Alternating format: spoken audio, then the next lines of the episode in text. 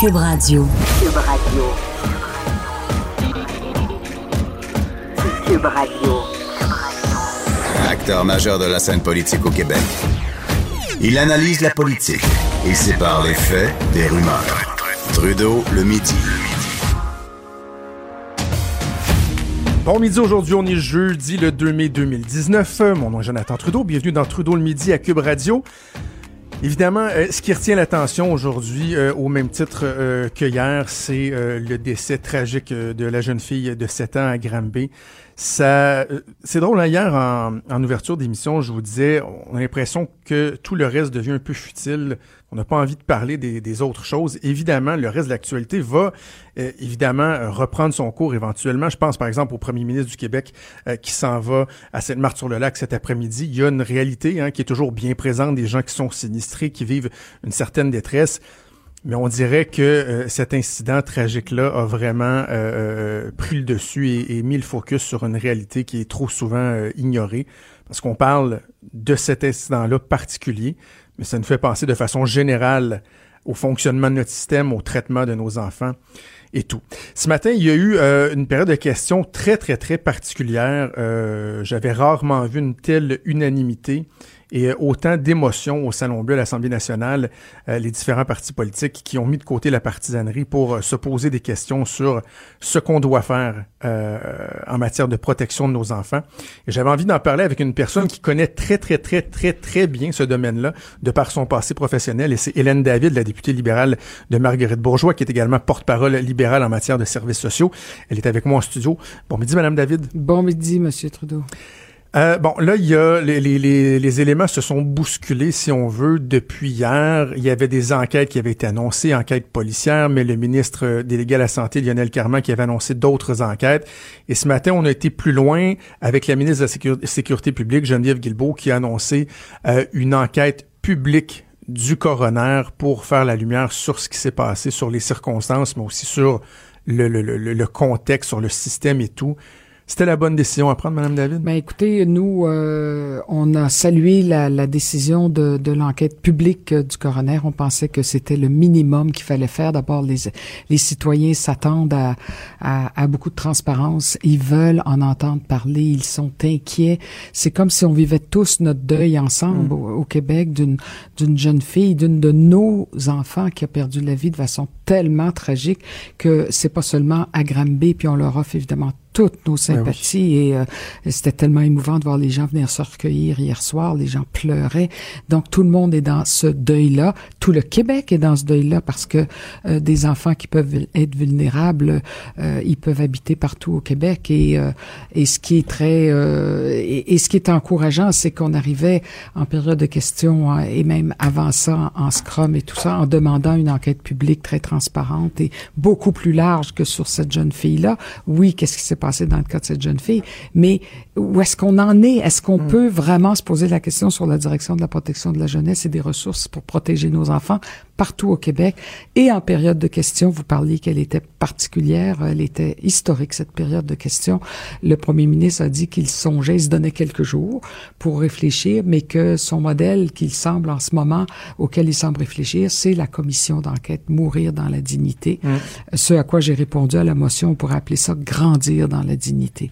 Et quand on dit grandir dans la dignité, ça veut dire que nos enfants doivent tous avoir leur place au soleil, doivent tous d'abord avoir le droit de grandir, ce qu'on a enlevé à cette jeune fille-là qui est absolument dramatique, et, et, de grandir dans la dignité, ça veut dire euh, qu'il faut autant respecter la dignité des enfants que la dignité des personnes adultes, des personnes handicapées, euh, des personnes aînées, euh, des malades.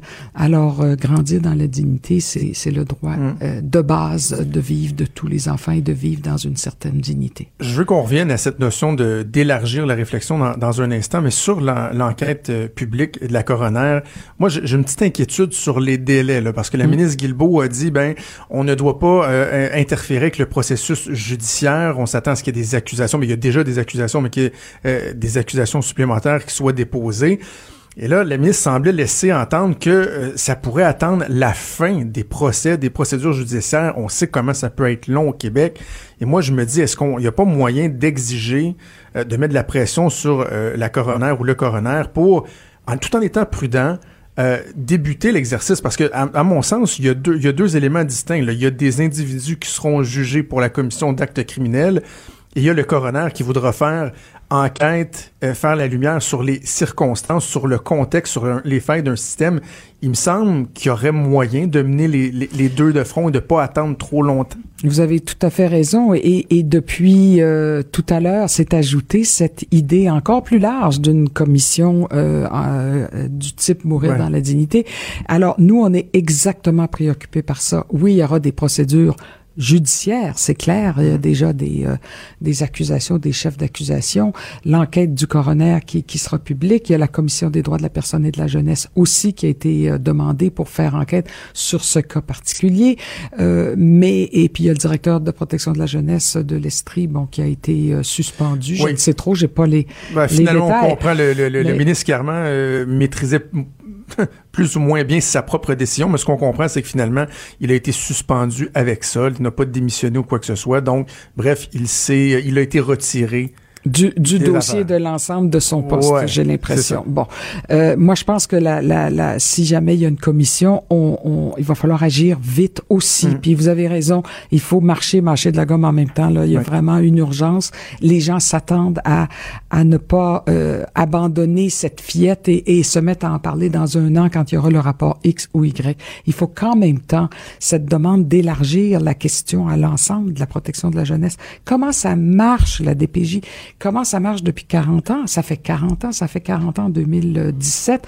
On est donc la loi de la protection de la jeunesse qui était un grand euh, progrès de société de l'avoir en 1977 et, et, et, et, plus que dû pour une grande réflexion nationale. Et c'est à ça qu'on convie. Et je pense que le premier ministre a entendu ça puis il a dit, OK, ça, on n'est pas obligé d'attendre les conclusions du, de la Commission des droits de la personne puis on n'est pas obligé d'attendre les conclusions du coroner concernant ce cas en particulier dramatique. Euh, vous parlez de, des débuts de la, direction de la protection de la jeunesse en 1977. Ça coïncide avec vos débuts, euh, le début de votre pratique en tant ah, que psychologue ça me rajeunit pas, là. Oui, j'étais toute jeune.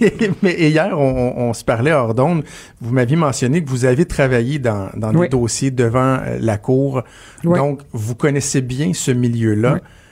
Les premiers signes de défaillance sont apparus quand, de quelle manière, puis comment on l'a échappé, à quel, à quel point? Ben, c'est-à-dire qu'on euh, la question à se poser est-ce qu'on l'a plus échappé maintenant que euh, les problèmes qu'on vivait déjà à l'époque. Moi, je j'étais euh, j'étais à Sherbrooke, j'habitais à Sherbrooke, je faisais mon mon doctorat en psychologie à ce moment-là, mes stages étaient à Sherbrooke et euh, il y avait personne qui voulait prendre en charge une expertise psycholégale, il trouvait ça trop déprimant. C'était un cas d'un père euh, qui avait abusé euh, sexuellement d'à peu près tous ses enfants et tous les psychologues se regardaient, personne ne voulait le prendre. Moi, jeune et fringante, j'ai dit OK, je vais m'en occuper. Mmh. Ça a été un cas de la DPJ vraiment très, très, très difficile. Et puis après ça, j'ai travaillé en centre jeunesse moi-même. Ça s'appelait le Relais Saint-François à ce moment-là, à Sherbrooke. Et euh, après ça, quand je suis revenue à Montréal, j'ai travaillé pendant presque dix ans avec les psychologues de l'aide juridique, beaucoup en jeunesse, exclusivement. Et j'ai fait aussi des adolescents meurtriers, après ça, des mères qui hmm. tuent leurs enfants.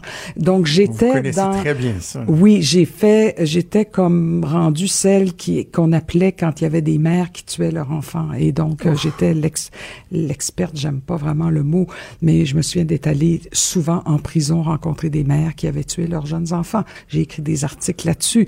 Et donc, on est pas mal dans ces problématiques, mais là, on est dans autre chose. Là, c'est pas la mère, c'est la belle-mère. Mm. En tout cas, il y a, euh, je veux pas parler de ce cas-là, mais ce que je veux dire, c'est que la détresse humaine, elle a toujours existé. La prise en charge, par contre, doit absolument s'améliorer. On s'aperçoit qu'il y a quand même une faille énorme sociale qu'on vit actuellement avec cet enfant-là.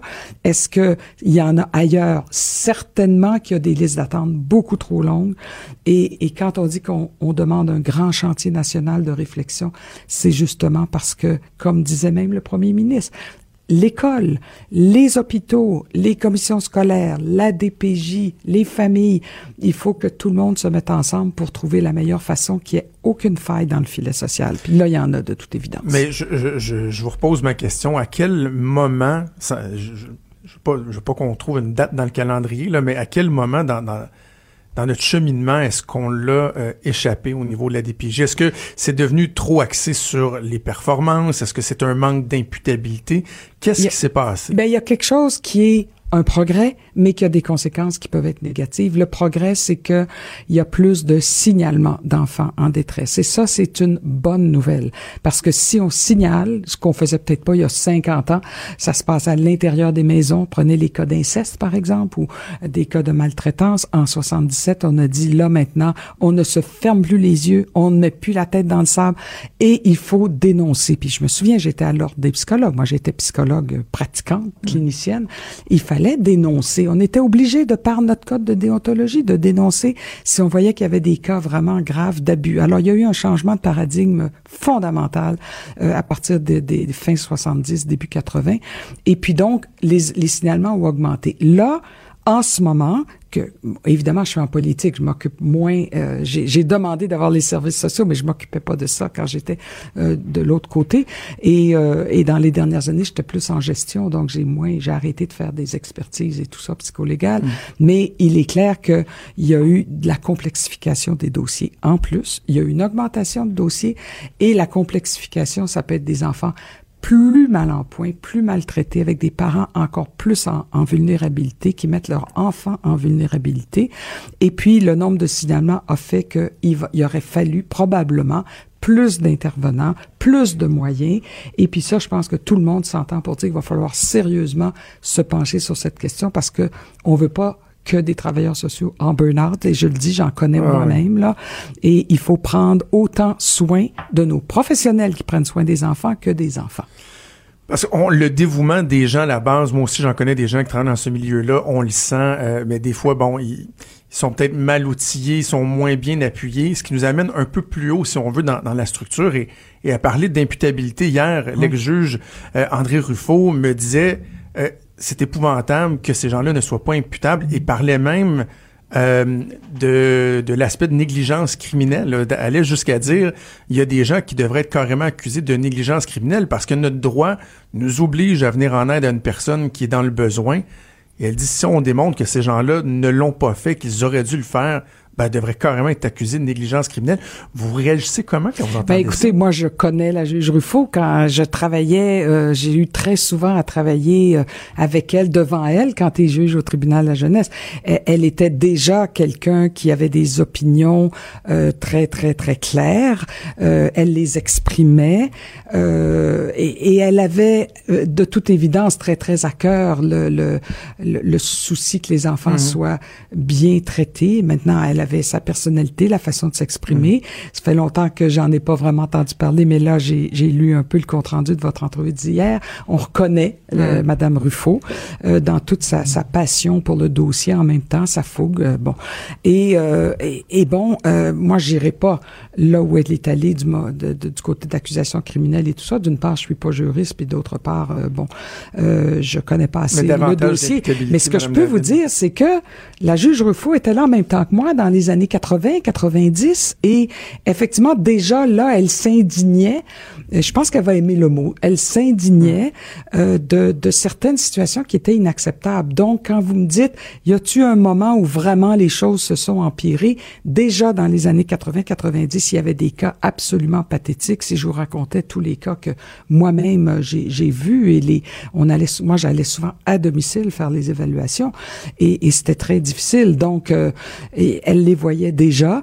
Probablement qu'en nombre, ça a augmenté et probablement que oui, on va arriver à la conclusion, même probablement, certainement, qu'il va falloir plus d'aide pour ces pauvres travailleurs sociaux qui en ont plein les bras. Il va falloir plus de formation, peut-être parce que je viens du milieu de formation mm. en éducation, à l'université, au collège. Ben, il faut les attirer, ces jeunes-là, pour aller dans un métier passionnant, engageant, mais il leur faut aussi de l'appui. Puis euh, il faut probablement des conditions de travail qui fait en sorte qu'ils ont le goût de se lever le matin. Mais, mais davantage de transparence aussi, parce que c'est tellement opaque la DPJ. Tu sais, on comprend évidemment la sensibilité des Puis dossiers la confidentialité Exactement. Des dossiers, mais, en même temps, l'impression qu'ils se terrent derrière cette question-là pour ne jamais être redevable. Et ça, je pense que les gens sont un peu tannés. Euh, mais c'est pour ça qu'on a insisté sur le mot public, on a insisté sur le mot transparent on n'est pas obligé de parler nominativement, nominalement de cas. Euh, mais on est capable de parler de situations dans telle et telle région. On est capable de parler des 0,5 ans. On est par là. Ils ont plein de programmes à la DPJ. Puis je vous dis encore une fois, c'est pas fait pour mal faire. Au contraire, il y a des gens qui, qui, qui se sont épuisés à vouloir changer les choses. Alors là, on a une volonté qui me semble assez unanime à l'Assemblée nationale. On a un premier ministre qui a dit je veux que ça change. Il l'a dit beaucoup pour l'ensemble des enfants, euh, que ça soit agir tôt, que ça soit bon.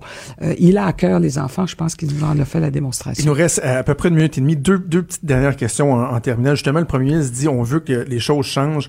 Le principe du maintien dans le milieu familial, pratiquement à tout prix, qui semble beaucoup guider la façon dont on traite les dossiers. ouais. Est-ce que c'est un des éléments sur lesquels Ben, on doit se questionner? Écoutez, c'est un peu l'article 1, effectivement, comme de la DPJ, c'est dire on va essayer le plus possible. Alors, tout est dans le plus possible. Et c'est là que c'est devenu, à certains moments, d'une complexité infinie. Et c'est complexe, effectivement, parce que la partie la plus difficile dans notre métier, moi, quand j'étais psychologue et je faisais de l'expertise, on me demandait toujours quand quand, quand ça va aller mieux, quand est-ce que la mère va être. C'est la, par- la, la partie de prédire les choses est la plus difficile. Là, on a un cas où, malheureusement, il n'y a plus grand-chose à prédire. Le pire est arrivé, mais c'est très difficile. C'est comme sa prévention du suicide. On nous demande ça souvent, les psychologues, les psychiatres. Mais euh, il faut repenser profondément à toutes ces questions-là, effectivement. Et en tant que société, euh, faut pas lâcher le morceau aussi, hein, parce qu'on met de la pression sur nos politiciens, sur les organisations, mais en tant que société aussi, on doit. C'est doit une garder, responsabilité de tout le monde, évidemment. Il y a beaucoup de parents aujourd'hui qui sont extrêmement émus, avec raison, qui, qui, comme on s'en parlait tout à l'heure, serrent leurs enfants Mm. encore plus fort dans leurs bras. Et, et- mais il y a des, il y a des voisins, il y a des, il y a, il y a des écoles, et tous ces gens-là sont dévoués, ils veulent le bien euh, de ces enfants-là. Mais c'est aussi une responsabilité de tout le monde. Mais il faut donner les moyens de nos ambitions. Puis là, je pense que je suis plus optimiste après la Ouais. période de questions que je l'étais avant la période de questions. Ça m'est jamais arrivé. Espérons-le. Espérons-le que ça va changer les choses. Hélène David, députée de Marguerite Bourgeois et porte-parole libérale en matière de services sociaux. Merci, David. Merci infiniment. Quand Trudeau parle de politique, même les enfants comprennent. Jusqu'à 13h, vous écoutez Trudeau le midi. Cube Radio. Et je rejoins Geneviève Peterson, ma collègue animatrice des effrontés à Cube Radio. Salut Geneviève. Bonjour Jonathan. Est-ce que comme moi et comme bien, bien, bien d'autres depuis euh, quoi 48 heures maintenant, euh, tu trouves ça difficile de, de, de faire abstraction de, de, de ce qui se passe, de- du drame qui a été vécu, puis de ce que ça dit sur notre société, sur notre façon de gérer nos enfants? Je trouve ça tellement difficile, euh, Jonathan, que j'en ai parlé seulement pour la première fois ce matin à mon émission parce que je me sentais pas capable Ouais. d'en parler sans avoir un petit moton. Mmh, Honnêtement, là, euh, ben tu le sais, euh, on en parle souvent ensemble. On a des enfants tous les deux, et euh, ça frappe l'imaginaire, c'est sûr. Euh, cette histoire-là, ça fait bien sûr écho à un- une histoire populaire qu'on connaît bien au Québec, celle d'Aurore, l'enfant martyr. Euh, Puis c'est facile de blâmer les adultes qui avaient autour la DPJ. Euh, c'est sûr que la DPJ, évidemment, euh, dans, dans ce dossier-là, je crois, je crois qu'il y a eu plusieurs manquements. Là, on, on l'a souligné à plusieurs reprises. Euh, faut pas oublier, par contre, qu'il y a des gens à la DPJ qui font un excellent travail. Euh, il Ah faut, oui, oui, il ben faut oui, pas ben l'oublier. Puis il faut pas non plus. euh, c'est facile quand on lit des articles de journaux, qu'on écoute des commentateurs, des médias, de se faire une idée, mais les ficelles de cette histoire-là, on les possède pas toutes, hein. On, on, la connaît pas. Mais une chose est sûre, c'est qu'il y a une petite fille euh, qui est décédée. Euh, il y a une petite fille qui, qui a vécu l'essentiel de sa vie euh, enfermée. Elle, de 0 à 7 ans, elle n'a connu que de la violence et des sévices. Puis personne n'y est venu en aide. Ça, ça moi, là, ça me, ça me renverse. Puis je vois... euh, je vois beaucoup de choses passer sur Facebook, puis je suis certaine que toi aussi, Jonathan, euh, il y a des gens qui racontent euh, des fois où ils ont été témoins de violence envers des enfants en public. Ça nous est tous déjà Ouais. arrivé de voir un parent à bout de nerfs. Puis j'en suis une maman, là. Puis j'en suis une, une maman, des fois, qui en a plein son casque, qui est à bout de nerfs parce que euh, je suis toute seule avec les trois, parce que je suis séparée. Je Ah travaille beaucoup. Euh, loin de moi l'idée de lever ma main sur mes enfants. J'ai jamais fait ça, mais tu sais, leur parler un peu rough, être raide avec eux autres parce que je Ah, suis plus moi capable. aussi, on a tous fait ça, OK? oui, oui, oui, on est loin, prendre, on est. on- euh, amener par le bras, dire tu vas aller dans ta chambre, puis te sentir qu'il y a un petit peu plus de pression que quand Que tu l'amènes au parc, là, tu sais. Ouais. J'ai jamais frappé mes enfants, mais lever le ton, etc. Et oui, puis cet aspect-là de quand on est parent de comprendre que euh, des fois la ligne est mince en tabarouette. Ben, c'est sûr que là, on est loin des sévices euh, majeurs euh, Ben non, ben non, non, clairement. duquel clairement. on parle, mais je veux te parler de l'article d'Isabelle Ducas dans la presse ce matin. Euh, J'en ai parlé plus tôt. Euh, le père qui avait quand même, euh, qui avait partagé ses craintes d'exploser. Ouais. OK, parce qu'il n'était pas capable de s'occuper de cette petite fille-là au caractère difficile. Là, comme je te dis, on ne le sait pas, on n'est pas dans la maison. Est-ce qu'il se justifie? Parce que moi, je trouvais que son, son témoignage manquait beaucoup d'empathie. Là. Il s'était beaucoup Ouais. tourné vers lui, vers son ego. Je pense que ce gars-là, c'est un, c'est un pas propre, c'est un pas fin. Là. Ça, je le pense. Mais ça nous amène à, amener ça ailleurs, moi, je pense, de, voir à quel point, justement, le manque de ressources dont on parle souvent, là, mais ça donne des effets souvent très malheureux. Ça donne des parents qui sont à bout puis qui poseraient des qui posent des gestes qu'ils poseraient pas en temps normal. Et je reviens à mon truc euh, de voir des choses en public, de voir. euh, J'ai vu un statut passé. euh, Il y a une personne qui a vu une, une mère frapper, donner une gifle à son enfant de 5 ans dans un food court. Puis il est allé la voir. Moi, je ne sais pas comment j'aurais réagi si un étranger était venu me voir, mais tu sais, Jonathan, qu'en Suède, en Norvège et en Finlande, euh, tu- si tu es témoin d'un acte de violence envers un enfant en public, tu dois le dénoncer légalement. Ah ouais. Légalement. Je, je me demande si ça va trop loin. Je me demande si en même temps euh, les gens se feraient pas, se mêleraient pas un peu de leurs affaires. Mais je vais te raconter quelque chose qui m'est- arrivé personnellement. OK? Vas-y. À un moment donné, c'est l'été, je suis chez nous et j'ai de la misère à coucher ma fille du milieu, Sophie, OK, qui a environ deux ans. C'est le moment où elle apprend à dormir dans, sa, dans, sa, dans un lit normal. Elle n'arrête pas de se relever. Ouais. Et là, je suis dans la porte de la chambre et je dis, là, c'est à soir que ça se passe. Elle, va- pleu- elle pleurera. Je vais rester dans le cadre de porte. Il faut qu'elle dorme. Et là, évidemment, c'est l'été, les fenêtres sont ouvertes et Sophie pleure ses poumons depuis un bon 15-20 minutes, je te dirais. Et il y a quelqu'un qui a sonné à ma porte, Jonathan. Es-tu sérieuse? Ouais, il y a quelqu'un qui a sonné à ma porte pour savoir qu'est-ce qui se passait. Mais sur le coup, j'étais tellement insultée, là. Hein? J'étais en maudit, euh, mais en même temps, je me suis dit, ouais, mais tout d'un coup, j'avais été en train de la battre, mettons. Tu sais? Ouais. Tu sais, c'est- c'est pas évident tout ça, là. Puis c'est la même chose pour les cas de violence conjugale. C'est quand qu'on s'en mêle, puis c'est quand qu'on prend notre trou. Tu sais? Et de, de se poser la question, parce que, tu sais, bon, là, toi, tu as eu le réflexe d'être insulté parce que Ben oui. euh, la personne, tu sais, te, te remet en question, mais en même temps, puis je, je comprends-moi bien, là, je suis pas en train de te juger ou de t'accuser de quoi que ce soit, mais on a le réflexe de souvent tourner ça vers nous, puis de se dire, hey, es-tu en train de, de, de, de me questionner, Ouais. moi, alors que dans les faits, on pourrait se dire, ben, sais-tu quoi, mon enfant devrait te remercier parce que si elle avait été dans une situation problématique, euh, t'aurais été là pour l'aider ou en tout cas pour le- le- lever un, un signal. Et toi, en tant que citoyen, sais-tu quoi, tu t'es complètement fourré. Mais je te félicite d'avoir osé venir voir ce qui se passait. Mais je pense que T'sais, oui. Rétrospectivement, c'est ça que t'sais. je pense. Mais sur le coup, Ben je me disais, elle va mêler ses affaires, elle, la madame, qui cogne chez nous en plein été? Ouais, ouais. Mais, tu sais, tu vois, dans le cas de cette petite fillette-là de 7 ans à Granby, euh, il y a des gens qui s'en sont mêlés puis il s'est rien passé, tu sais. Ça, c'est. Moi, c'est là où je. dé- Ouais, ouais. C'est là où je. Hey, on va on va essayer de changer le changer le beat un peu. Je- je- J'en parle depuis le début de l'émission. Euh, c'est correct, il faut le faire, il faut continuer à en parler. Mais essayons d'aller un petit peu ailleurs. Là, on, des choses un peu plus légères. Puis j'ai- hâte de t'entendre parce que il y a un truc qui a fait jaser pas mal dans les derniers jours, entre autres ici au Québec, et c'est le fait que Sports Illustrated, qui va chaque année de son édition euh, swimsuit, La swimsuit Bible des messieurs. a- Puis des madames aussi. Quelques me suis jamais madames. acheté ça, par exemple. Euh, a osé, a osé pour la première fois mettre dans euh, le numéro une femme qui porte le burkini. Oh my God, Jonathan. Hey, OK. ah, là, je, vois déjà les courriels rentrer. Euh, je vais préciser tout d'abord ma position sur le voile. On en a déjà parlé, mais je trouve ça important de le redire. Euh, moi, je suis pas une fille qui est contre le voile. Mais là, quand je dis voile, je parle de hijab. Là. Je parle pas de burqa, de tchadar, de niqab. Je parle vraiment du hijab, ce foulard qui cache la tête puis qui laisse voir le visage. Ouais. Euh, moi, je suis pour la liberté de choix en ce qui concerne tout ça. Donc, ça, c'est dit, ça, c'est clair. Après ça, qu'on ait une mannequin, euh, son nom c'est Alima Aden, c'est une, Somali- euh, une somalo-américaine, euh, c'est une musulmane et elle pose un fait intéressant, Jonathan, elle pose sur une plage du Kenya où elle a grandi jusqu'à l'âge de 7 ans dans un camp de réfugiés.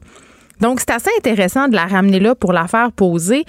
Tu dis Sport Illustrated a osé. Ça fait longtemps que Sport Illustrated ose. En 2016, ils ont mis Ashley Graham sur leur couverture, qui était la première mannequin euh, obèse, disons-le, à faire la une de ce, euh, ce magazine-là. Ensuite, ils ont mis quand même euh, des des athlètes paralympiques. Euh, ils ont mis une femme, en- euh, tu sais, ils ont mis une autre femme handicapée. Tu sais, ils essayent des Est-ce qu'ils mis- est-ce qu'ils ont mis des transgenres à date? ça? Ils ont- Est-ce qu'ils ont été là? Ou, euh? Je l'ai pas lu ça, mais pas. ça m'étonnerait pas honnêtement euh, parce qu'il y en a des mannequins transgenres maintenant, c'est assez oui. mainstream. Euh, la question que je me posais, c'était c'est quoi le but de Sport Illustrated quand ils font ça? Tu sais, c'est comme on en parle souvent toi et moi là, les Dove de ce monde, les compagnies qui font des espèces de stunts qui surfent un peu sur le marketing de la cause ou sur le, le marketing de la tendance sociale. Sais, on le sait qu'en ce moment la question des gens, la question identitaire, c'est au centre de discussion à, l'échelle mondiale. là. Fait que c'est clair que si Sport Illustrated a pris cette décision-là, c'est d'abord et avant tout pour faire parler d'eux. Et ça fonctionne très bien. Après ça, puis là, je vais, je vais t'avouer un billet que j'ai. Là, je t'avoue une affaire dont je suis pas fière, Jonathan. OK? Vas-y, vas-y, vas-y. T'aimes ça? Passe, hein? passe au confessionnal. Mais c'est que. Qu'avez-vous fait, ma fille? Ben, c'est que l'objectif premier du Sport Illustrated, c'est de nous montrer une fille sexy, langoureuse, couchée dans le sable en maillot. Est-ce que je Ouais. trouve ça sexy, une fille en burkini? La réponse, c'est non. C'est non. Puis Mhm. c'est pas nécessairement une bonne chose que je pense ça. Là. Je pense que je suis victime en, en ce moment des stéréotypes, tu sais. Mais, euh, mais quand même, il y a ça. Deuxième chose, c'est qu'on a beaucoup remis en question euh, ce choix-là parce qu'on sait qu'une des valeurs de l'islam, c'est l'humilité en ce qui a trait aux femmes. Mais là, je reviendrai, là, on, on sait quand même qu'il y a plusieurs façons de pratiquer l'islam, puis que dans les féministes de troisième vague, il y a des femmes voilées qui sont super coquettes, qui se maquillent et tout ça. Mais quand même, je me disais, Hum, y a-t-il quelque chose de paradoxal un peu là-dedans? Mais, mais ça m'appartient, là. Là, je te parle de mes préjugés à moi, mais ils sont partagés par beaucoup de personnes, puis c'est pour, c'est pour ça que ça fait beaucoup jaser. J'ai même vu des, des gars dire, ben là, euh, en tout cas, moi, ça, ça me donne pas trop envie de me toucher. Puis là, je disais, hey, pour vrai, le but de ce magazine-là, c'est quoi? C'est-tu de vendre des maillots ou vous vous touchiez, là? Parce que pour se toucher, il y a Internet. Je vous annonce ça, là. Ça, ça Oui, oui. fonctionne assez bien.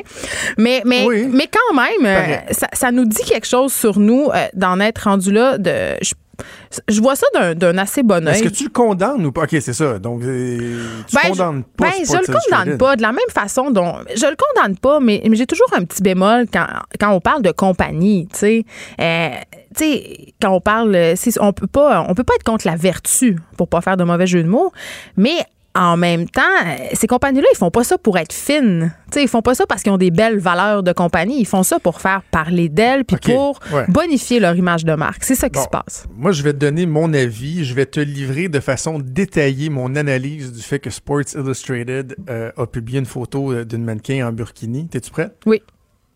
I don't care. Ben, c'est ça. I just don't fucking care.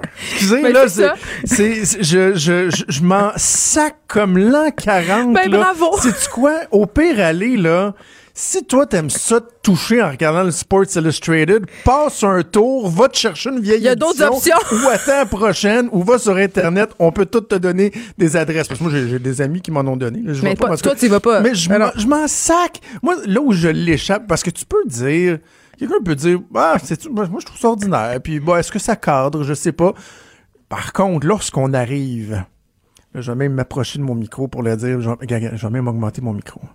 Lorsqu'on tombe dans la théorie des petits pas. Les petits pas, c'est un petit pas de plus, c'est un petit Dans l'islamisation? Vers, vers l'islamisation Oh, là, comment? ra- t- Oh. totale, complète de la Terre. Je décroche. Ben, mais hein. Moi, j'ai jamais accroché, Jonathan. je peux pas décrocher. Je peux juste Ok, pas. on est deux. On, Mais- est, on est resté au sol pendant que la montgolfière a commencé à lever. Mais j'ai envie de te dire, c'est une très belle photo, c'est une très belle fille, c'est une très belle très publication. C'est parfait. Moi, je, suis pour tout ça. Si t'aimes pas, passe à la page d'après ou va voir euh, euh, comment qu'elle s'appelle, celle qui joue au tennis avant. là? Eugénie Bouchard. Eugénie Bouchard, qui elle fait des, covers de Sports Mais de toute Illustrated à chaque façon, jour. on n'a plus besoin du Sport Illustrated. Sérieux, qui achète ça à la base? je Qui? sais pas, des, des messieurs- mais je vais pas faire de l'agisme.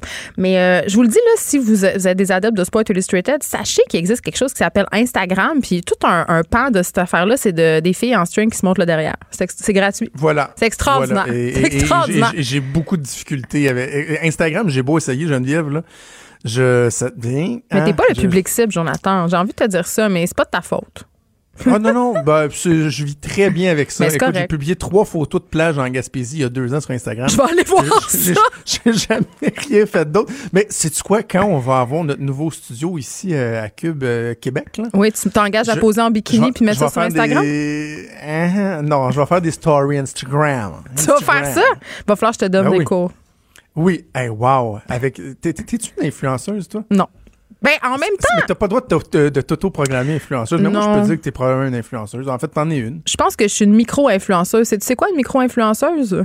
C'est euh, c'est quelqu'un qui s'adresse à un très petit public. C'est-à-dire, euh, moi, c'est sûr que je peux être une influenceuse pour les mamans, des femmes qui font du sport, Ouais, ouais, tu sais, ouais, des choses comme ça, mais je suis pas une influenceur at large, mettons. Tu sais, j'ai pas Ok. 40 000 followers, puis c'est pas ça mon objectif dans la vie parce que c'est tu quoi, je m'en ai fait offrir euh, des partenariats et tout euh, avec quelques marques. J'ai toujours refusé parce que moi j'ai envie, puis des fois je parle de produits sur Instagram, je parle d'endroits, de restaurants, euh, de services que j'aime, et quand je le fais, je ne suis jamais rémunérée, donc c'est vrai. Moi, j'ai envie que les gens Bravo. qui me suivent me di- se disent Hey, Geneviève, quand elle aime un resto, c'est parce qu'elle aime ça pour vrai. Puis quand elle dit Hey, ces pantalons de jogging-là, je les aime pour le gym, ben c'est vrai. Tu sais? Bravo, bravo. Ouais, je sais pas si c'est Hey, C'est toujours mais- un plaisir et je termine en disant encore une fois, I don't care. Hey, je m'en vais m'acheter un burkini. On se reparle la semaine prochaine. Tu m'enverras des photos Instagram. Salut. Trudeau, le midi. Joignez-vous à la discussion. Appelez ou textez 187 Cube Radio. 1877 827 2346. Et on va parler de politique américaine avec notre collègue Luc Laliberté qui est avec moi en studio. Bon midi, Luc. Bon midi, Jonathan. Joe Biden fait-il euh, dérailler, flipper le président américain qui est comme... J'allais dire qui est comme viré fou, c'est un euphémisme, mais qui, qui va de, de tweet en série, de retweet en série sur Biden. Il, il touche une corde, Joe Biden, là, auprès de Donald Trump? Ben, deux choses là-dessus. Tout d'abord, Joe Biden, on a l'impression qu'il fait déjà campagne comme s'il était le candidat Ben oui. démocrate. Il, il ne parle jamais des Ben, ça autres fait mal aux candidats. autres, ça, pareil, hein? Ben oui, et les sondages semblent aller dans cette direction-là. C'est qu'il a, il semblerait qu'il ait déjà, on est très tôt, précisons-le, mais il semblerait qu'il ait déjà 20 points d'avance sur Bernie Sanders, qui pendant des semaines, puis à la toute fin, s'imposait comme comme le meneur. Donc, M. Biden ramène un peu d'ordre à l'intérieur de, de, de la hiérarchie. Euh, mais on, disait depuis un certain temps déjà que dans l'entourage de Donald Trump et le président lui-même, celui qu'il craigne le plus, c'est Joe Biden, parce que M. Biden peut parvenir à s'imposer puis à convaincre les électeurs de ces fameux swing states ou des États pivots. Donc, si M. Biden arrache des pourcentages de points à Donald Trump auprès de la classe ouvrière, des travailleurs en général, euh, des syndiqués, je pense que M. Biden peut effectivement aller euh, gruger du terrain en Pennsylvanie. On peut espérer peut-être même un peu en Iowa, autour des Grands Lacs, l'Ohio, Michigan, Wisconsin. Donc, il y a un certain nombre de territoires. Les, je disais, hein, la- je pense que c'est la semaine dernière avec toi où on disait, les démocrates peuvent reproduire la stratégie de Mme Clinton sans Mme Clinton et l'emporter. C'est-à-dire que ce qu'on a perdu à la dernière élection, c'est des États qu'on ne s'attendait pas à perdre et où Mme Ouais. Clinton n'était pas passée suffisamment. Puis on pense à Wisconsin et Michigan, entre autres. Donc, la réponse de, de- de Donald Trump ou le, le- le harcèlement, finalement, à l'endroit de Joe Biden, c'est un peu le reflet du fait que c'est peut-être le candidat qu'on craint le plus. On peut espérer aller chercher plus de progressistes, hein, on peut aller chercher des plus jeunes. M. Biden, j'avais expliqué pourquoi il y avait un certain engouement. Les stratèges l'aiment. Quand on décortique la carte, quand on l'analyse, on pense qu'avec M. Biden, on peut l'emporter. Maintenant, ça peut décevoir dans le parti. Un parti qui est tiré nettement sur sa gauche, où on veut de nouvelles figures, où on veut de la diversité, où on veut de la jeunesse. Joe Biden incarne pas ça. Mais est-ce qu'il peut être assez rassurant pour se dire, commençons par détrôner Trump, commençons par éviter un deuxième mandat Trump, on verra après pour le parti. On va avoir des réponses autour de la fin, fin janvier, début février déjà, là, quand vont, euh, vont débuter les primaires caucus. Mais c'est quelque part pour les démocrates rassurant de voir à quel point ils déstabilisent le président Trump. Je te prends une cours en te posant cette question-là, là, mais à la limite, si t'as pas la réponse, on pourrait y revenir la semaine prochaine. Bon, tu sais, dans les sports, il y a des statistiques avancées, là. les statistiques sur tout. Est-ce Les qu'on a- sabers métriques Ouais, c'est appliqués à la politique américaine. Est-ce qu'on a des statistiques sur euh, le pourcentage de chances qu'un candidat soit élu lorsqu'il mène à tant de mois des primaires, nanana, nanana? Tu sais, y y a-tu des... Pas aussitôt que ça. Non. Je pourrais pas te répondre maintenant. Ça va être intéressant à partir du mois de, de, de février-mars, parce qu'une fois qu'on aura passé l'Iowa, une fois qu'on aura passé le New Hampshire, là, on peut établir des parallèles puis avoir des points de comparaison. Mais si tôt dans la course, alors que M. Biden vient tout juste officiellement d'entrer, ce qu'on peut regarder, c'est il y, y a toutes sortes de statistiques avancées, là, entre autres sur la mobilisation dans le parti. M. Banner, M. Sanders, c'est le champion de la mobilisation à l'intérieur du parti. Donc, on peut aller chercher ça, on peut aller chercher, bien sûr, la cagnotte, l'argent. C'est un peu moins vrai qu'avant parce qu'il faut voir aussi à quel point sur le web, on rejoint des gens que les sondeurs ne rejoignent pas. Euh, on l'a dit, les sondages sont un peu moins précis dans les dernières années, puis on a eu des surprises parce que on peine à, mettre la main ou à interroger, à sonder des gens qui communiquent pas de façon un peu plus traditionnelle. Donc, on verra si on peut prendre le pouls euh, euh, autrement, éventuellement. Mais pour l'instant, ce serait très, très, très tôt. Et on peut avoir des comparaisons très larges, rien du niveau de ce que tu avançais, là, quand on parle des fameuses Voilà, statistiques ça. avancées. Je, je pourrais- Lorsqu'un candidat mène par 20 Voilà. dans le mois des élections, il a 78 de... on est loin du si la tendance se maintient, là, je peux pas commencer aujourd'hui.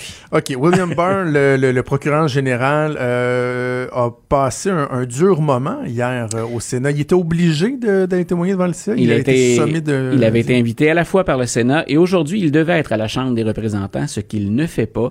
Aujourd'hui, à la Chambre, il a invoqué le fait qu'on a modifié un peu les procédures ou les façons de faire, c'est-à-dire que ceux qui lui auraient posé des questions aujourd'hui, c'était des conseillers juridiques. Ça n'aurait pas été les, représentants eux-mêmes. Et ça, M. Barr dit, grosso modo, là, une formule plus que ça. formule plus plus polie, c'était c'est un piège à con. Donc, euh, alors Monsieur Monsieur Barr s'est abstenu, mais en même temps, on peut faire un lien avec ce qui s'est passé hier parce qu'il était littéralement sur le grill et il y a un certain nombre de démocrates, une certaine Kamala Harris entre autres, qui est sur les rangs pour la, la présidentielle, qui lui ont fait passer un mauvais quart d'heure et qui ont fait ressortir les contradictions ou les failles dans son témoignage. Et pour nos auditeurs qui seraient passionnés de politique ou de droit, de procédure judiciaire, euh, ben on avait le procureur général des États-Unis face à Mme Harris, qui aujourd'hui est sénatrice, mais qui est l'ancienne procureure générale De de la Californie. Et c'est une femme intelligente. euh, elle a beaucoup de métiers, d'expérience. Et à plusieurs reprises hier, on la sentait. là, on le voit ben, quand on regarde un film hein, où il y a des plaidoiries.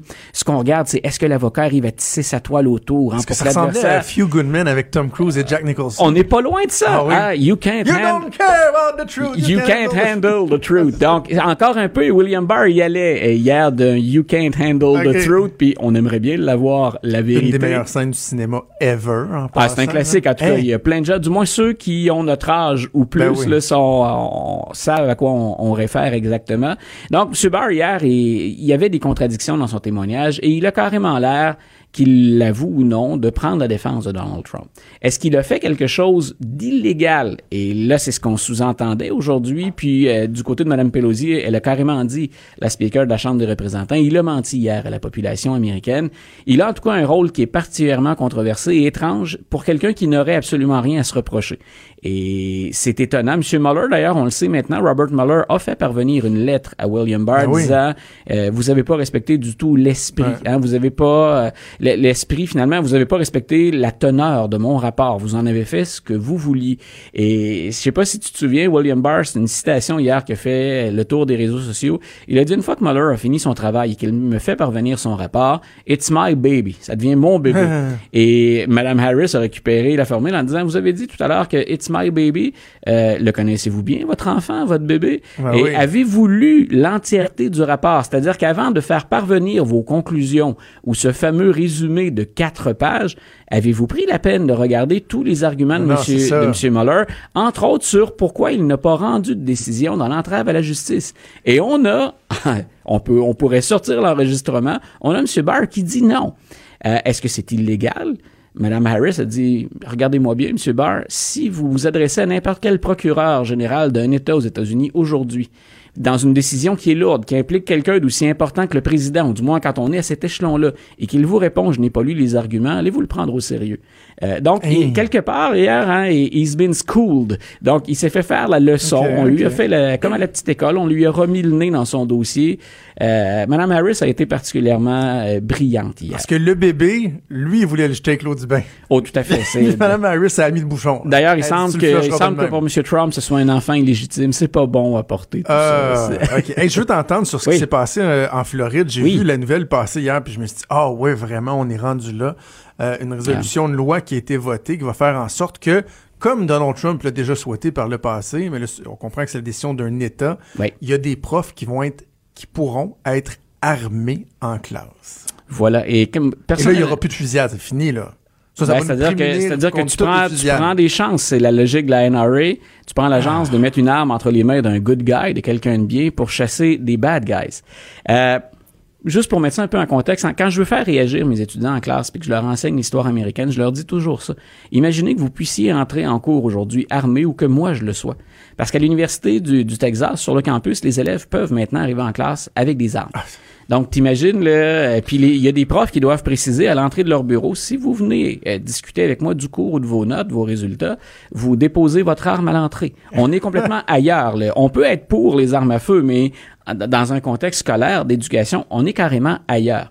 Et, et on a fait l'inverse. Cette fois-là, c'est pas les profs, c'est pas les étudiants qu'on Luc? Non, écoute, Please leave your gun at the entrance. Voilà, puis je disais aux étudiants, imaginez que vous rentriez pour une révision de notes. Euh, je vais peut-être écouter vos argu- votre argumentaire autrement si l'arme est, est accrochée à la ceinture ou à, à la poitrine. Donc, euh, là, ce qu'on a fait, c'est qu'on permet aux étudiants, après un cours de 144 heures, une formation.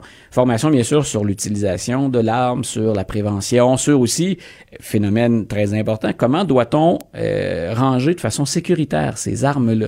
Et il y a des gens qui argumentent en faveur de ça. Le projet de loi est passé, donc forcément, on a eu, on a obtenu une majorité pour le projet de loi. Mais il y a une série d'éditoriaux qui ont été rédigés là-dessus. Il y a des gens qui ont dit, écoutez, dans certaines régions des États-Unis, à la limite, ça pourrait se défendre.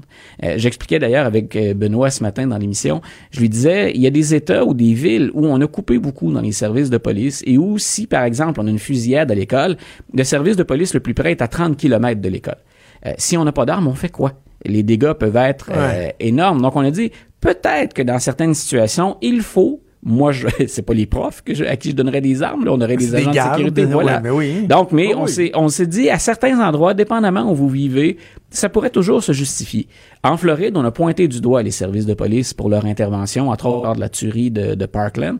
Donc, euh, est-ce que le fait de mettre plus d'armes dans les écoles garantit la sécurité des gens, même avec un 144 heures de cours?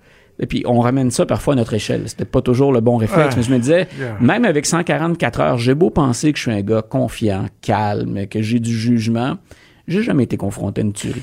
J'ai j'ai jamais vu euh, quelqu'un entrer Prenons armé, un agent euh, de sécurité X, appelons-le Mark. Mark, je sais pas moi, pèse 165 livres, est agent de sécurité, il y a un petit gun autour euh, de la taille. Le plus clair de son temps, il passe assis dans une chaise à regarder des enfants rentrer dans une école pendant 5, 10, 15 ans. Et là, il y a un jour, il y a un ou deux, trois cinglés qui rentrent avec des armes automatiques et qui tirent partout comme des débiles. Est-ce que Mark va vraiment aider à sauver les vies de tous ces gens-là? Est-ce que vraiment, on pense que en ayant un Mark ou un prof avec un gun, c'est une meilleure solution que de dire est-ce qu'on n'aurait pas mieux contrôler ou tu sais, a- avoir un minimum de contrôle sur les armes en circulation, Voilà. sur la facilité de se procurer des armes? Ça semble tellement évident. C'est une, une mentalité un peu du, du Far West quand on fait ça, puis je, je pèse bien mes mots, puis on verrait même ces gens-là qui peuvent détenir des armes comme des, comme des héros. Euh, en même temps, quelque part, c'est se faire justice soi-même quand on fait ça. Rappelons que la Floride, c'est l'État où il y a ce- ce- ce- cette fameuse procédure ou ce cadre légal qu'on appelle Stand Your Ground. Grosso modo, on peut avoir une arme pour se protéger en Floride et si jamais vous ouvrez le feu, ben on posera des questions après, mais commencez par vous protéger. Grosso modo, c'est hein, stand your ground, c'est je protège ma bulle. Donc, euh, tu, tu le soulignais, puis avec raison, moi, ce qui me sidère tout le temps, ça fait une vingtaine d'années que j'enseigne l'histoire américaine, les armes à feu, ça ne se règle pas avec une seule loi et même pas qu'avec le contrôle des armes. On le sait, ça va avec la lutte à la criminalité, la lutte à la pauvreté, ça va avec de la prévention. Moi, je pense qu'on doit ajouter à ça une législation, ne serait-ce que pour bannir certains types d'armes, mais on sait très bien que ça aussi, ça ne règle pas tout. Ouais. Mais encore une fois, j'ai l'impression qu'on met un autre pansement par-dessus beaucoup d'autres pansements qu'on a déjà utilisés sans jamais s'attaquer aux racines ou aux sources du problème et il est éminemment complexe. Et je suis toujours sidéré de voir qu'on va, peut-être qu'il y a un contexte politique sans blâmer nécessairement toujours les politiciens, peut-être qu'on se dit je dois aller je dois aller en élection, j'ai besoin de donateurs, euh, je dois réagir vite, je dois montrer que je suis pas immobile, mais la solution semble être souvent la même, donnons plus d'armes à plus de gens. Et je vois pas en quoi ça peut constituer une solution qui est viable à long terme. Et personnellement, dans les écoles, mais notre réalité elle est bien différente euh, au Québec et fort heureusement, mais un prof s'enseigne essentiellement. Et c'est déjà suffisamment lourd d'avoir à gérer son contenu, ses approches pédagogiques. Là, on parle d'école primaire et d'école secondaire. C'est déjà suffisamment en soi héroïque d'intéresser les jeunes euh, à la culture, aux maths, à l'histoire, peu importe le domaine. sans qu'on leur impose en plus ça. On ne les obligera pas à porter des armes. Ils sont volontaires, ceux qui vont le faire. Reste que je, je considère que c'est la plus mauvaise stratégie. Mm. Peut-être que c'en est une. À mon avis, puis selon ce que j'ai lu, c'est la plus mauvaise. Je suis probablement 10 ans en retard, là, mais euh, as-tu déjà vu le, le numéro de l'humoriste euh, Jim Jeffries, l'humoriste australien, sur le contrôle des armes à feu Ouais. aux États-Unis? oui. Je, je- je suis tombé là-dessus il y a deux semaines. Depuis ce temps-là, je ne fais que écouter du, euh, du Jim Jeffries, qui est un, un- un humoriste euh, très très raide là. Un peu. Euh, et, et- mais ce, ce numéro-là qui dure une quinzaine de minutes, Ouais. Qui vient ridiculiser toute la question des, armes à feu aux États-Unis, est un des numéros les plus brillants et drôles que j'ai vu sur la question. Euh, J'invite les gens à aller voir ça. Vous tapez euh, Jim Jeffries Gun Control et euh, vous allez voir qu'il y a plusieurs questions qui sont soulevées là-dedans, qui sont fort pertinentes tout en étant très très drôles. Alors voilà, il y aura des profs euh, armés en Floride qui le fait bon vivre aux États-Unis. Je dis ça, puis en même temps, j'aime vraiment beaucoup les États-unis. Ah, j'y séjourne chaque année et j'y retourne encore. aspects, tout à Mais fait. il y, a des- il y a- il y a des éléments qu'on comprend Ah, je suis pas. fasciné par cette société-là qui est Ouais. capable, mais à des extrêmes incroyables, du meilleur comme du pire. Je peux admirer un certain nombre de choses et je me dis, mais il y a à peu près qu'aux États-Unis où c'est possible. Mais en même temps, cette question-là me choque et m'indigne depuis des années quand je vois le manque d'imagination ou de volonté qu'il y a pour régler le problème à la source plutôt que une solution temporaire ou même une solution qui pourrait aggraver la situation. Voilà. Le cas Liberté, toujours un plaisir. On se reparle euh, la semaine prochaine. On t'écoute euh, demain matin avec Benoît Dutrisac. Une bonne fin de journée, Jonathan. Salut. Cube Radio, autrement dit. Trudeau, le midi. Je vais revenir un instant sur, euh, bon, toute la question du, du décès de la, jeune fille à Granby pour vous parler de, l'aspect politique de la chose. Euh, tout le côté très émotif, on en a euh, beaucoup parlé. Et j'ai le réflexe, savez-vous quoi? J'ai le réflexe de me dire, je vais faire attention non plus de pas trop en parler, pas que les gens se tannent, etc. Mais en même temps, si je veux être conséquent avec moi-même, avec le fait que je dénonce la propension qu'on a à rapidement passer à autre chose sur la place publique lorsque des débats comme euh, ceux-là surviennent. Parce que je sais pas, sont trop difficiles, sont trop émotifs. Euh, c'est- pas évident pour une société, là, parce que je sais que vous êtes assurément plusieurs, plusieurs milliers, voire des dizaines, peut-être des centaines de milliers de personnes au Québec qui, depuis deux jours, vivaient dans une certaine grisaille. Moi, en tout cas, c'est le cas. Sais, au cours des 15 dernières minutes, on, a changé un peu le ton avec Luc, avec Geneviève, puis bon, ça fait du bien, c'est correct, mais il reste que depuis hier matin, là,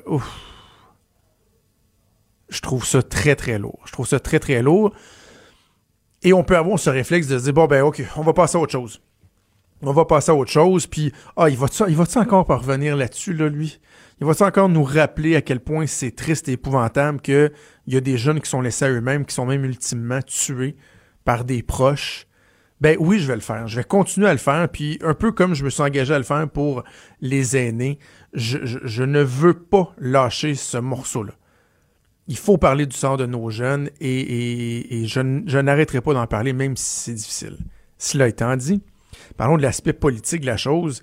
Je me pose de sérieuses questions sur le ministre délégué à la Santé, Lionel Carman. Sciemment, avec la ministre, euh, la ministre, l'ancienne ministre et députée libérale Hélène David tantôt, j'ai pas voulu aborder cette question-là parce que les politiciens veulent pas faire de partisanerie et je voulais pas avoir donné l'impression d'amener Madame David sur le terrain de la partisanerie, donc je lui ai pas parlé de ça. Moi, par exemple, en tant qu'analyste politique, je peux vous en parler de la performance de Lionel Carman. C'est un neurochirurgien, un médecin euh, qui a dédié sa carrière aux, aux enfants, au dépistage précoce, entre autres, des enfants, des problèmes, etc. Il est venu en politique pour ça. C'est tout à fait louable, il faut le souligner, il faut l'applaudir. Par contre, il faut reconnaître que M. Carman, désormais, est devenu un politicien. Il est devenu un ministre. Ça ne veut pas dire qu'il doit mettre de, de, de côté tout ce qui l'a animé ou ses valeurs ou quoi que ce soit. Mais en même temps, il a désormais des responsabilités qui sont accrues. Parmi ces responsabilités-là, il y a celle de rassurer les gens, de se démontrer en contrôle, de bien comprendre, de bien incarner la volonté, la frustration, euh, la tristesse, l'indignation du peuple. Et depuis hier, je trouve que le docteur Carman échoue lamentablement. Il a donné quelques entrevues hier, a fait quelques points de presse. C'était difficile. Euh, on sentait qu'il était ébranlé. Je parlais avec des, des, collègues dans les médias, puis moi, je disais, ouf, moi, là, hein, il me semble que ça me fâche un peu de le voir, de voir aller. Puis là, d'autres me disaient, ouais, mais, tu sais, il, est vraiment ébranlé, il est touché, puis on n'avait pas la même perception. Ce matin, Lionel Carman refait un point de presse avec Geneviève Guilbeault, ministre de la, Sécurité publique. Et euh, il annonce la suspension du directeur euh, de la DPJ section Estrie. Cet homme que je j'évite de qualifier euh, pour pas paraître trop sévère ou à la limite insultant, impoli, qui a, qui a fait réagir bien des gens hier avec son point de presse épouvantable. Il annonce sa suspension, mais là, il dit dans le fond, j'ai décidé de le relever de ses fonctions euh, devait être suspendu, mais finalement, il a démissionné. Et là, les journalistes se mettent à poser des questions, et disent OK, donc il a démissionné, euh, il, ne reçoit plus de salaire, c'est plus un salarié, c'est une démission. Là, il, a-tu démissionné ou il a été congédié? Ben, il, a démissionné. Et là, les journalistes continuent à le questionner pour finalement comprendre que le gars n'a pas démissionné, là, il s'est retiré de ses fonctions. Ce qui s'est passé, c'est que Dr Carman et le son, on le su après, il y a eu un appel du cabinet du premier ministre et on lui a dit le premier ministre veut qu'il soit dégommé, qu'il soit tassé. Là. En tout cas, au moins le temps qu'on fasse des vérifications. Alors là, le, ministre de la Santé délégué s'apprêtait à dire au, directeur de la DPJ Estrie, ben écoute, t'es suspendu. Et là, semble-t-il que lui aurait pris les devants pour dire je me retire de mes fonctions. Ce qui veut dire je m'en vais chez nous, plein salaire, je me cache, je me terre le temps que ça passe, puis au pire aller, ben, hein, vous me relocaliserez ailleurs. Le gars n'a jamais démissionné. Donc, comment se fait-il qu'un ministre, dans une situation aussi délicate que celle-là, soit pas en mesure de donner l'heure juste, de maîtriser son dossier? Parce que clairement, c'est ce euh, dont il retourne. Un ministre qui a de la misère à maîtriser son dossier, alors qu'on est en besoin de voir des gens en contrôle qui sont capables d'incarner ce qu'on pense. D'ailleurs, c'est exactement ce que le premier ministre du Québec a fait. Ce matin, euh, avant son entrée en chambre, au moment où il a pris la parole en chambre, où il s'est engagé à changer les choses de manière permanente, à aller plus loin même que les commissions d'enquête, amorcer une discussion non partisane sur euh, l'ampleur des gestes à poser pour qu'on puisse finalement dire qu'au Québec, on prend ça au sérieux et que nos enfants, vont les protéger. Cube Radio.